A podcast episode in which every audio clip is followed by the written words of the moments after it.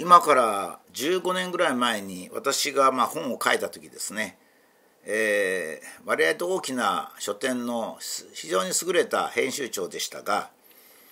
えー、現在の書籍は8割がノウハウ本であると。だから武田先生のような本はあまり ヒットしないだろうというふうに言われたことがあります、えー、つまり、え現代では知識というのは実用的なものでなければならないという意識が強いわけですね。えー、例えば講演でもそうですがプロジェクターで説明してくださいデータを説明してくださいとこういうことなんですね。それは何かって言ったら自分で深くものを考えるんではなくて、まあ、とにかくあそうかとじゃあそこうやろうというようなですねそれが知識であるというふうにまあ考えておられるわけです。ところが本当は知識っていうのは自分の人生のため自分の人生の幸福のためまた自分の人格だとか識見だとかですね。外部から見た上品さ、まあ、こういったものが知識によって備わってくるわけですがその知識というのは具体的なものではなくて、まあ、具体的なものなんですけどそれがど何にすぐ役立つかという視点ではなくて、まあ、自然をじっくり観察する。それから自分というものを見いだす。その見いだした自分というものに適した職業とか日々の生活異性というものを求める。それがですね長い意味で人生の幸福になるというのはこれは実は昔の方が、まあ、よくそう考えられてたわけですね。まあ、今日も科学から見た日本の3番目。生き物を含む自然の理解が日本は非常に深かったと。いうことを少しお話をいたします。ちょっとまどろっこしいんでですね、えー、まあどうかと思いますが、えー、日本列島っていうのがあの温帯の島国でありその島国の大きさも適切であってちょうど大陸との間隔の離れ方も良かったという話は今までしました。でそういったものですから実は日本列島にはですね人間を襲うような大型な動物っていうのはあまりなかったんですね。ライオン、トラ、象といったですねまあ人間にとっては非常に厳しいというような大型動物があまりなかったわけですね。まあわずかにクマがいましたけどもこれもやっとやっと特に本州の南の方ではツキノワグマぐらいがせいぜいでそれほどの脅威ではありませんでした。それから害虫の例もですね実は害虫とか伝染病とかこういったものはですね亜熱帯以南でかなり厳しいんですね。えー、っと北の方ではあまり伝染病新規伝染病とかですねそれから害虫の強力なやつのは出てこないんですね。まあ、言ってみればベトナムぐらいからトルコ辺りまでがですね、えー、まあ亜熱帯地方の結構危ないわけです。例えばマラリアを運ぶような蚊もですねどちらかというと台湾以南という感じでこれはあの生物的な生物と環境という意味ではですねえー、30度線っていうのがありましてそれであの30度よりか赤道側の地帯ですねプラスマイナス30度の領域に、まあ、バナナなんかもそうなんですがいわゆるその熱帯的なものっていうのが多いわけですね。それが結構大型の動物であり、えー、極めて強力なあその細菌だとかそれから害虫を生むんですね。そういうものがないのでちょうど日本は、えー、列島の大きさが適切で大型の動物がいない。それからまあ気候は三子水明四季折々でありかつ亜熱帯ではないので極めて厳しい害虫とか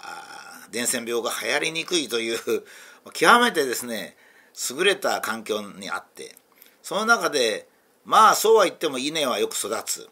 果物はよく育つということで恵みは多いわけですね。でそういう中ですから、えー、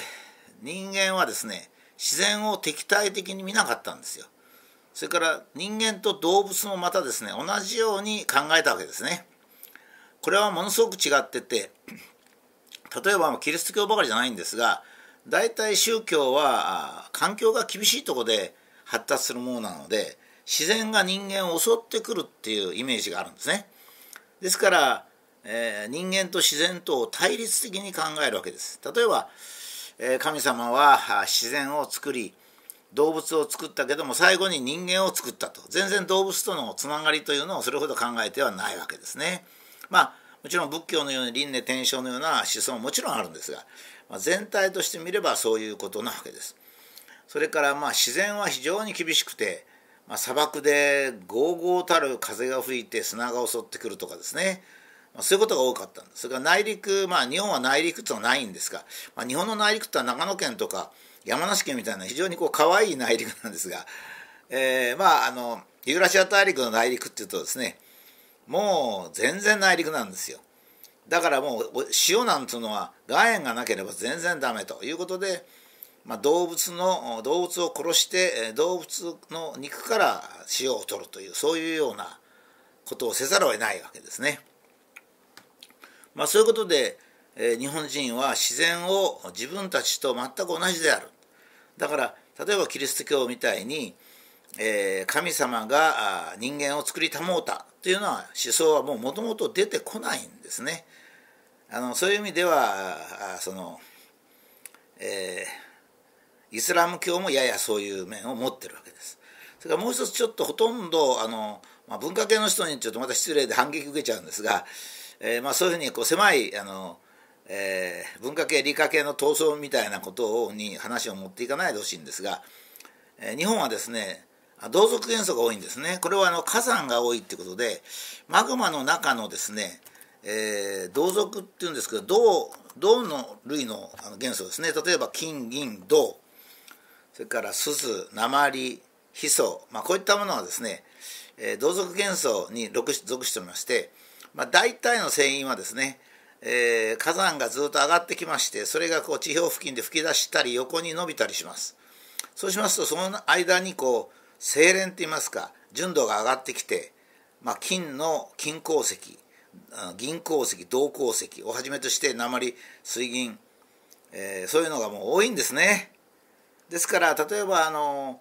えー、銅銅も少し毒性があってあの微生物については毒性が結構あるんですね、まあ、銅の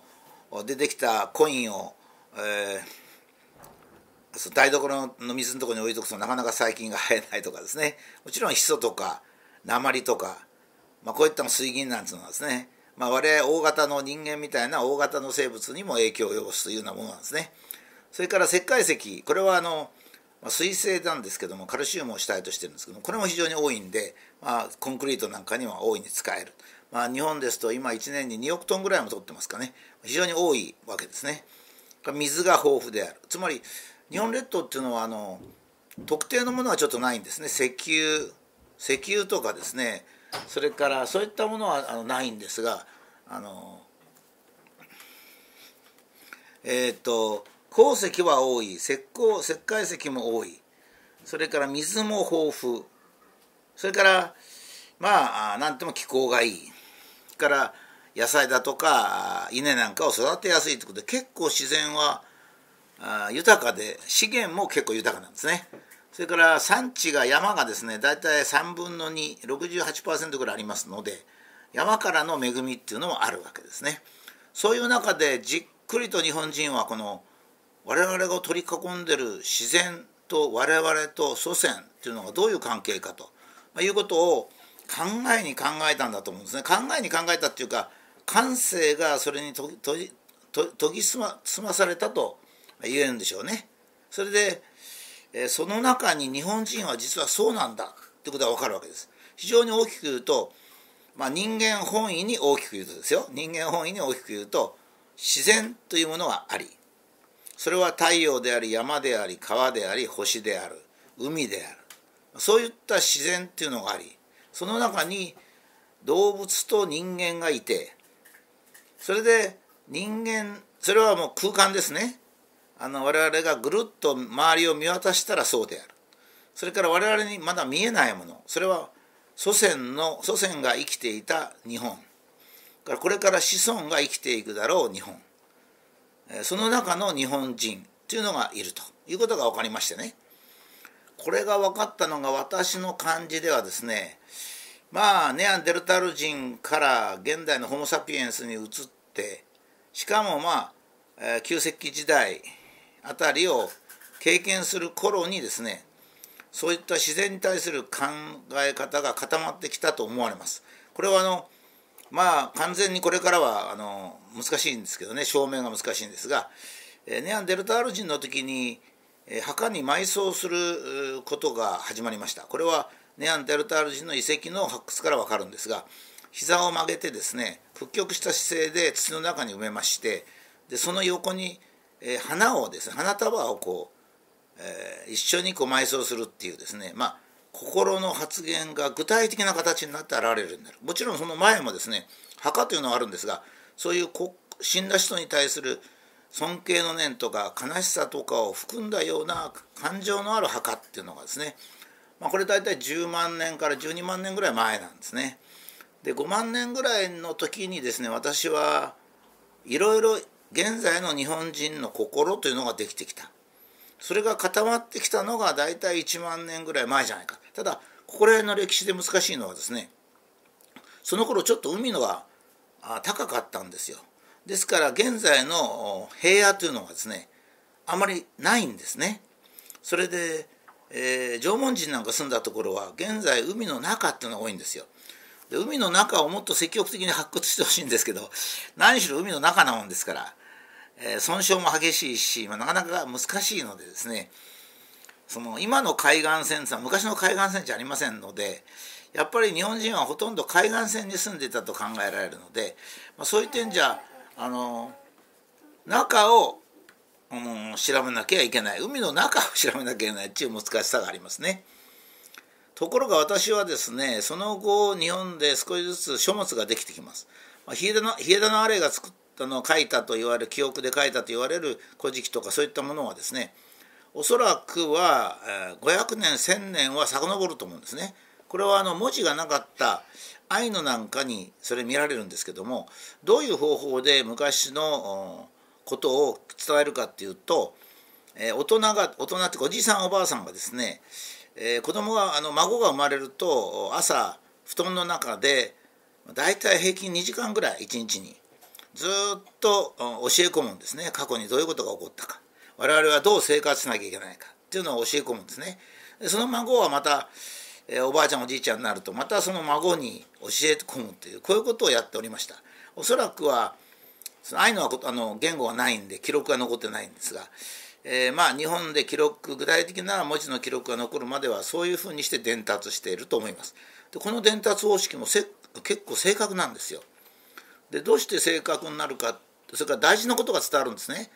これはあの一回アイヌの人に聞いたことがあるんですが結局文字がないと言葉で教えることしか言葉で教えることしかですねえー、っとあの伝わらないんで伝わらなければいけない重要なことだけが伝わるっていう傾向がありましてねむしろ正確な歴史が残るとも言えるんですね。まあ、いずれにしても私が思うにはちょっと次回ぐらいになっちゃうんですが遺伝子というものは20世紀ですね1953年に見出されるわけですがえー、私はねこの自然観察の鋭い日本人はですねすでにこの世というのはどうできてるか出てできてるかですね山や川海そういうのがどうできてるのかそれからあのいろんな生物がどういうふうに、えー、命をつないでるのか鉱物というのはどうなのか、まあ、これは水銀なんかに対して非常に深い見識があるんですねそれから奈良の大仏さんの銅なんかについてもあります。それでそういうえーと、今ちょっと孫がですねいくら言っても声を出しますもんですからちょっとお聞き苦しいと思うんで、まあ、今日はこのぐらいにしてですね、えー、また明日にしたいと思います。